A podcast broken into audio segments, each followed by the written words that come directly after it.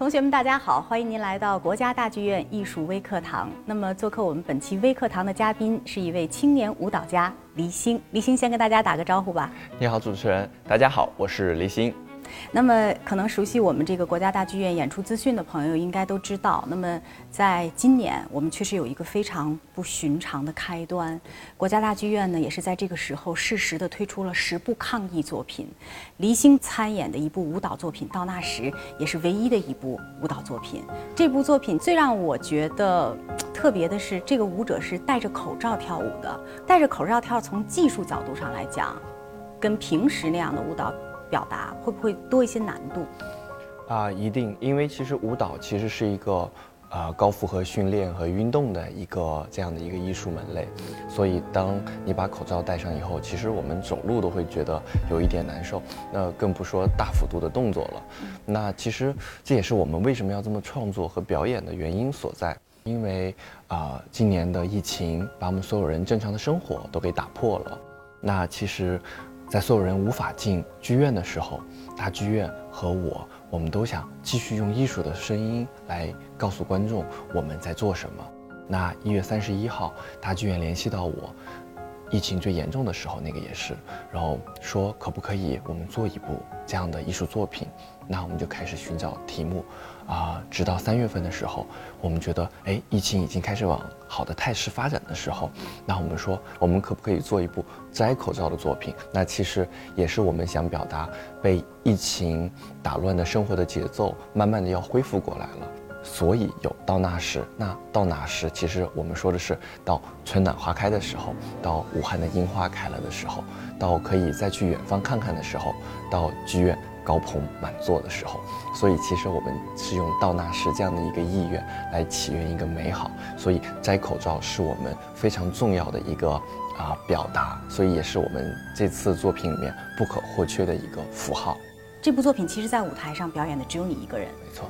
呃，通过你的舞姿，通过每一个阶段的表达，你想告诉观众朋友们什么呢？其实，到后期三月份的时候，我们想说的太多，就是。我们就所谓的有逆行者，所有人都在逃离危险的地方，他们伟岸的身影要进去；有抢救者，他们是和死神在赛跑的那群人，他们是把那些病人的生命在延长那么一米的人。那有很平凡的志愿者，他们是在湖北那个时候大家都进不去的时候，他们给送药，他们去接医护人员上下班。那还有我们说的守夜人，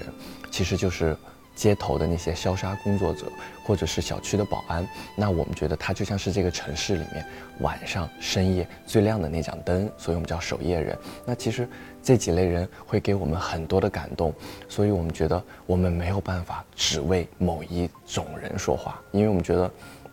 到那时，到那胜利的时候，一定不是某一种人的胜利，是所有人的努力才能胜利的。所以我们想做一个群像，那我们群像，我们想都做怎么做？那么后来想，我就像是一个时空的穿越者、穿行者。那我从武汉封城的第一天，我们看到了这些东西，我经历着这些东西，封城、逆行、抢救，到最后，因为有所有人的努力去守护这个城市的。解封后的第一个日出出来了，然后我们迎接到了那个喜悦的日出，所以我觉得，就是这个是我们创作的一个过程和我们真正想表达的一个流程。其实你的跳舞的舞台也从真正的大剧院的舞台跳到了大剧院外面的 那样一个水系里，对，啊，还运用了这个多媒体的效果，没错，我们看到有花瓣飘落，看到你真的摘下了口罩，对。这个动意是怎么来的？哎，你是不是第一个在大剧院的水池 里跳舞的人？对，其实那天，因为我们想说的是迎接日出这个过程，那我们那天去取景采景的时候，我说。那么漂亮，我说我能进水里面跳吗？因为我觉得水其实象征于我觉得是生命的一个源头，那我会觉得它是充满着生命力的。那我说我很想就是真的是淋漓尽致的在解封的这一刹那迎接到日出的时候，把生命力旺盛的那种感觉给展现出来。然后他们说肯定能站上去，只要你不怕凉。其实那时候拍拍摄的是三月份，其实北京还是凉的。我说。我当下更想做的是把那个，就是我们说的生命力给展现出来，所以我说不不怕这些，然后他们说好，所以后来我们录完以后，他们说大剧院十三周年了，说你是第一个在十三周年在我们的那个水池里面表演的这样的一个艺术家，然后我也觉得很开心，可以用这样的方式，我觉得是去迎接这样胜利的这种呃生命蓬勃的感觉，其实黎星的专业是现代舞，我们觉得有时候现代舞吧挺抽象的啊，有一些动作表达，咱们就拿到那时给大家举举例子啊，比如说整个舞剧当中的这样一些动作，是你特地设计的吗？还是就随性跳了自己想跳的动作呢？其实。啊，舞蹈的动作分两种，一种是情绪舞蹈，一种是情节舞蹈。那其实我们在这次的作品里面，我们运用了两种方式。那像我们在一开始更偏情绪舞蹈，就像是我们看到武汉的所有的街道都没有人的时候，那他所有的肩，他所有的身体，它是一种往里收的，然后他所有的东西是一个紧张感的，他就会，其实这个东西来源于是我们真实的生活，所以身体的情绪舞蹈的时候，它会有这样的一种传递的可能性。那情节舞蹈。是什么呢？就像是我们在第三部分我们的道纳什的作品里面，它有很多表现守夜人的。那守夜人呢，他的扫地，然后完了以后擦汗，他其实这样的。但是我们正常的扫地可能就是这样子，就是。但是当我把身体就是把它做的更加的机械，它可能它就是一种有气质的东西，只是把生活东西提炼在舞台上。这个就是叫做情节舞蹈。那其实情绪和情节我们都在我们这次作品里面运用了，所以观众会觉得，嗯。有表达感受的东西，哎，好像又能看到一些具体的事件和人，所以其实啊，这也是因为这个题材的原因，我们可以在这个里面做成情绪和情节。那还有个结合的更多的，就是在第二部分逆行者，就所有的医生去的时候，那我里面有医生在抢救的时候争分夺秒的那种紧迫感、抓的感觉，还有是我想要去让那些医生可以。再再快点，再快点说那种奔跑的，就表达他们内心的情绪。所以在那一个部分，那我们就是有情节和情绪的结合啊，情绪动作、情节动作。对，其实像情绪动作，我就理解就是我们可能无意识的身体感受，被舞蹈家更加具象的、更加扩大化的表现出来。包括这个呃，就像你说的情节动作，可能也是做的更加的舞台化，更加的这个有一个舞蹈的这个功底和技术的支撑。对，哎，更具象。你看，刚刚你在跟我说，你说。其实情绪舞蹈更多就是感受。你做了个这个动作，这个东西，因为你觉得感受是拿身体在感受的时候，这个其实它已经是舞蹈了。然后当我再给它放大一点，那个东西它就是舞蹈了。所以我一直认为，舞蹈不是说我一定要很专业，腿在那才是舞蹈。我是觉得，当我们的身体再去表达我内心的情绪。外化的时候，那个东西就是舞蹈，所以我觉得跳舞第一件事情是不要害怕，因为艺术永远没有对错，它不是数学题一加一一定等于二，它不是跑步竞赛，我跑得最快，我就是赢家。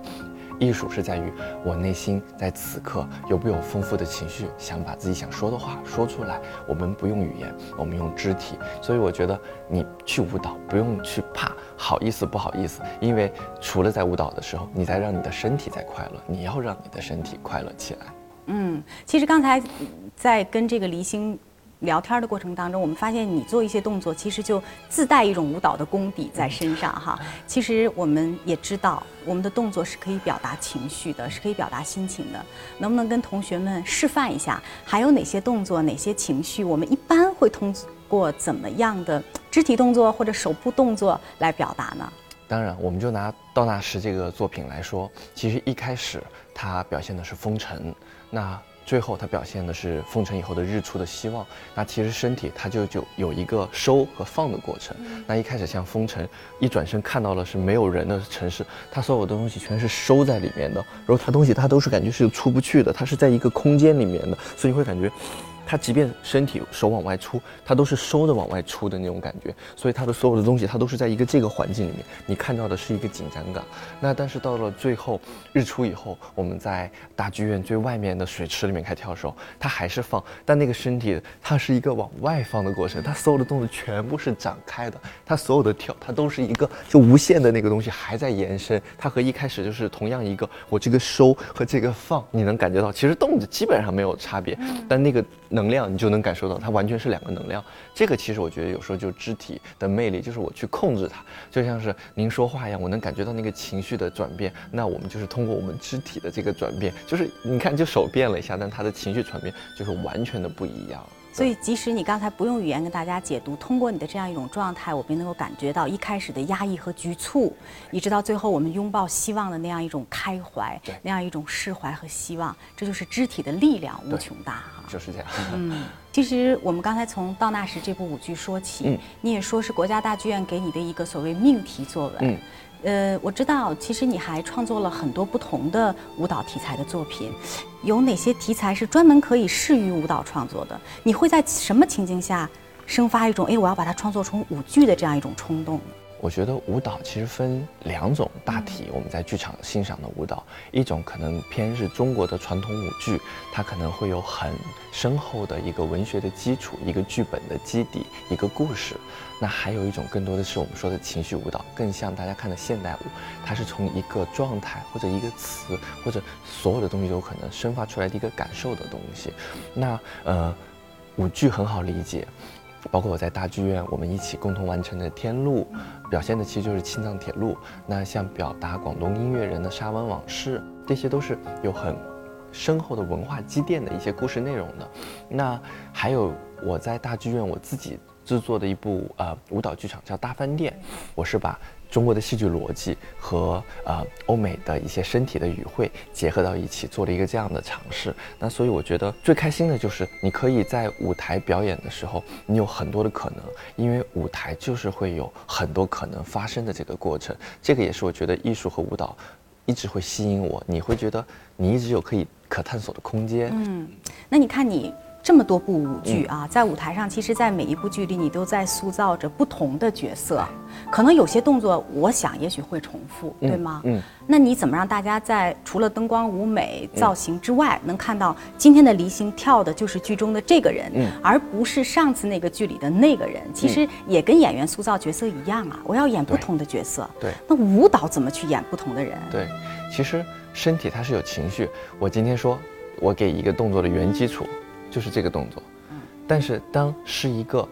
音乐家，是一个艺术家这样的一个人物，他想要挽留另外一个人的时候，他他是成这样子。当是一个想要拒绝别人人时，就是身体它本身我同一个动作，然后当我是在想对一个事情这个人物真的还是假的时候，他会是。试探性的，对，所以它同样的动作，它有不同的情绪，身体的节奏加上它的幅度，加上你的呼吸，它就会产生不同的情绪。所以这也是，就是你永远会有魅力可寻找。所以我们经常会在说，有时候剧中可能一个角色给了另外一个角色，就啪，可能扇了一个耳耳光的时候，但是你会在想，哎。那我这一巴掌我怎么扇得下去？我肯定要给内心台词是前十年发生了什么事情，然后铺垫到今天，那个东西是你要不停的丰富自己的内心，然后他做出来的东西才有真实，才有力量。这就是我说他可以不停的探寻的那个过程。对，其实我们知道舞蹈类型有很多，现代舞、芭蕾舞、民族舞各种题材，呃，也在教教我们的同学们，我们应该还从哪些角度或者用什么方法去欣赏这部舞剧呢？就是很多人他们会，希儿，我很想看舞蹈，但我怕看不懂怎么办？那其实我教大家一个方式，你无论是看舞剧还是看现代舞，你进剧场，你今天看不懂你不要紧，我们从剧场出来，你写一个词两个词，你今天觉得，嗯，他们跳的不好，那你看一下灯光，哎，你觉得灯光颜色很美，那你写颜色很美。那你觉得今天灯光也不好，哎，你觉得服装特别的高级，你可以写服装有质感。那